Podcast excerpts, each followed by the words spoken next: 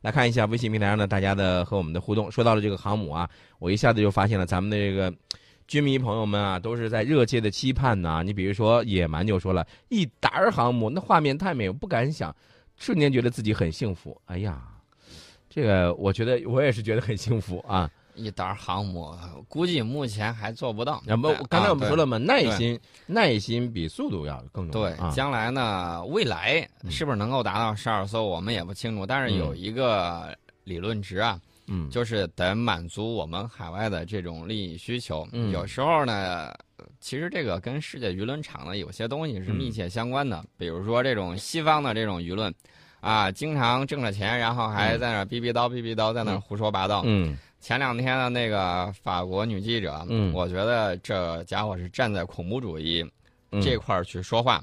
大家想一想，如果他在欧洲这么说的话，会是怎么样？而且据我了解，他本身是土耳其裔的。嗯，除此之外呢，我想请大家查一下他在瑞士的别墅到底是谁资助的。嗯。好，来再继续看其他朋友的微信。嗯，因为咱们是新年的第一期节目啊，所以很多的朋友呢也纷纷发来了节日的祝贺。你比如说，虽然这个节日已经过去了啊，嗯，呃，你像王世健呢、罗朵朵呀，还有江湖人呐，嗯，这个吧唧一口啊。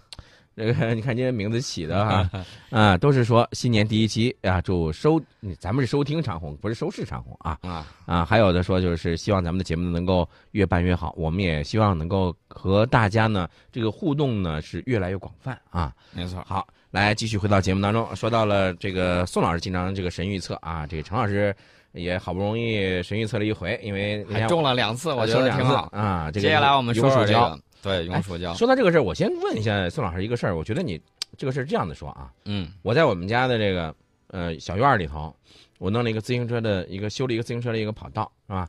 我我我我我自己我说我试试这个呃这个自行车，我买了一个自行车，我试试看它行不行哈。然后你你是我邻居，你你旁边的你站出来说，你不许给你那院里头弄那个，哎，你说我会怎么样？我问一个问题啊，嗯。你家是别墅吗？都有院子了？不是，我就是说小院嘛，咱就说小院嘛，暴露了这个陈老师土豪的本质啊！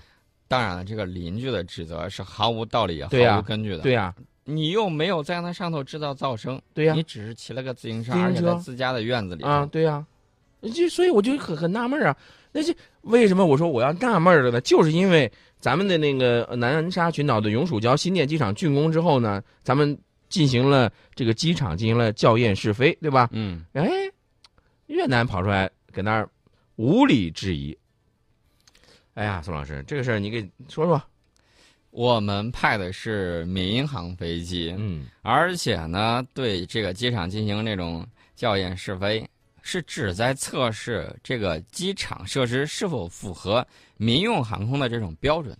有关活动。呃，跟你刚才说了，你在你家院子里头试自行车是一样的，嗯，完全是中方主权范围内的事情，嗯，我们不接受越方的无理指责，哎，其实说白了就是，呃，刚过新年，别在那逼到了，我们就试飞个民航飞机，你想咋地？我们回头将来还会有别的呢，你还想咋地？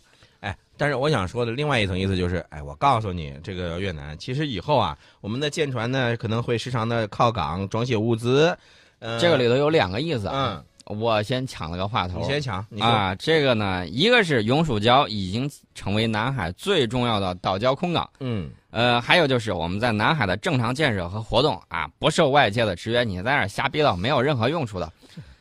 呃，大家可能不太了解这个永暑礁现在到底有多大个儿，嗯，这个今天下午的微信推送里头，我在之前看见有人整理了一期这个南海研究论坛的呀，嗯，非常的漂亮。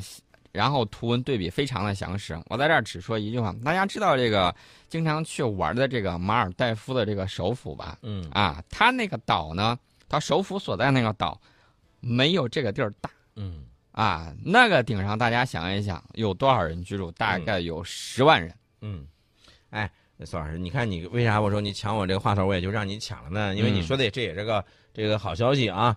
呃，我想说的另外一点呢，就是，呃，其实。有一点，我们需要告诉大家的就是，中国力量是不会在南海上空缺位的。所以，你像嗯越南也好啊，其他的国家也好，你就光看看，然后你习惯了就好。啊，我看微信上王世建这位朋友说的很有意思，他说被别国抗议却这个别国却无能为力啊，这种感觉很爽啊。我们是只做不说，很牛。嗯，啊，大家其实这几年通过这个舆论场的变化，大家慢慢就明白了、嗯很多事情，我们只做不说。比如说啊，这个某国啊，他那儿冒出来一个小礁石，嗯然后他非说那是岛，嗯然后在那儿扔了大量的这种珊瑚虫啊，嗯，这个珊瑚虫据说是可以造岛的。对对对，呃，然后呢，有一天啊，去了一艘小船嗯，啊，一看这个是海洋生态环境啊，嗯还是要维护的嘛。那这块儿必须的缺一点海星，倒进去吧。啊，然后下去了很多海星，大家不用科普啊，这个一定要知道，呃，海星是吃珊瑚虫的。嗯，对，呃，这个我我呃宋老师，咱们说了这个永暑礁啊，我觉得这个其实我说到这儿，我觉得也就差不多。这个呃，让这个他们那些国家在旁边儿也就看吧。走自己的路，让别人说去吧；嗯走别人的路，让别人无路可走。啊不，我们从来不是这样做。我跟你说，宋老师，这点我倒要纠正你一下，因为我嗯们奉行的就是我们从从来都不是这种霸权主义，我们都是和平发展的这样的一种对。我的意思是，第二个已经是换了一个方向了。嗯我这个方向其实说的是美国，你发展航母，我们也发展航母嘛，嗯对不对？嗯发展到最后就是你自己国力撑不住了，不想玩这种东西，你可以不玩嘛。嗯，对，我是这个意思。对对对，好，来继续我们的节目。呃，好，宋老师，那接下来我觉得咱们还要说说什么呢？要说说这个关于二零一六啊，很多人呢，也包括外界也都非常关注的，就是中美关系是一个什么样的一个发展。这个二零一五年呢，应该说让人们很难以简单的评价中美的关系，对吧？嗯，呃，但是在二零一六年，中美会有哪些热点会出现交锋的状态呢？呃，这个热点和交锋的状态，我们在去年年底的时候曾经简单的预测过一点儿。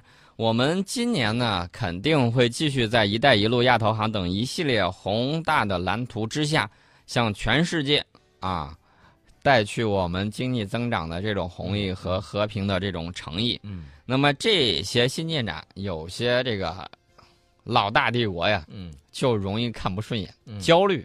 然后呢，他焦虑的时候就会有应激反应。嗯这个应激反应其实大家都明白，比如说一只青蛙，啊，这个我指生物实验上那种，你这个呃通上这种电流嗯，它会弹；敲你的膝盖儿，它也会膝调弹。反射啊，膝跳反射这种反射呢，嗯呃某些国家可能会做，而且会做的很过火。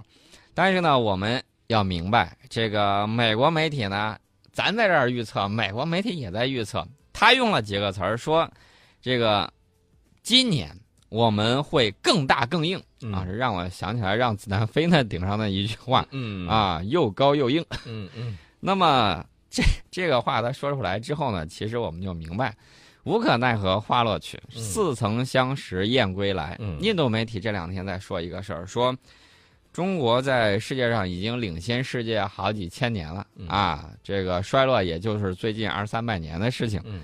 那么它重回世界之巅，这个是可以期待的。对。但是呢，我们明白，别人在捧我们的时候，我们千万不能被灌了迷魂汤。以前做得好，那是前人的努力；嗯现在我们做得好，才能够把握住当下和未来。对所以说呢，这个我们千万不能被别人戴高帽灌啊，把脑子弄弄晕了，对，那个不是不行的。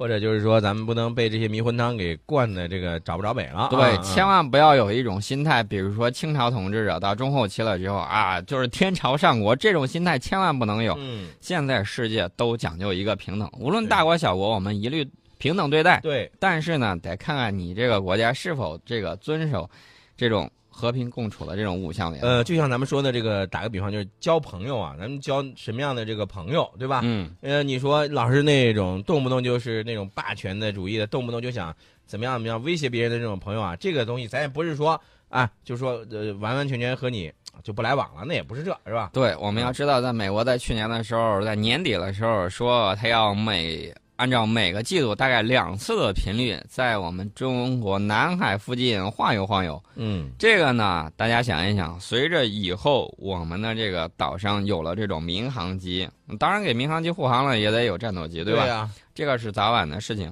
那么到那个时候，啊，大家想一想，每个飞机来晃悠，我们必须得驱逐，嗯到时候就会有激烈的这种交锋。嗯这个呢，大家可以会看到，而且呢，美国国防部之前道歉，大家也看到了，嗯。说他的这个飞机误闯啊什么之类的乱七八糟的，嗯。好像真有那么回事儿是一样的。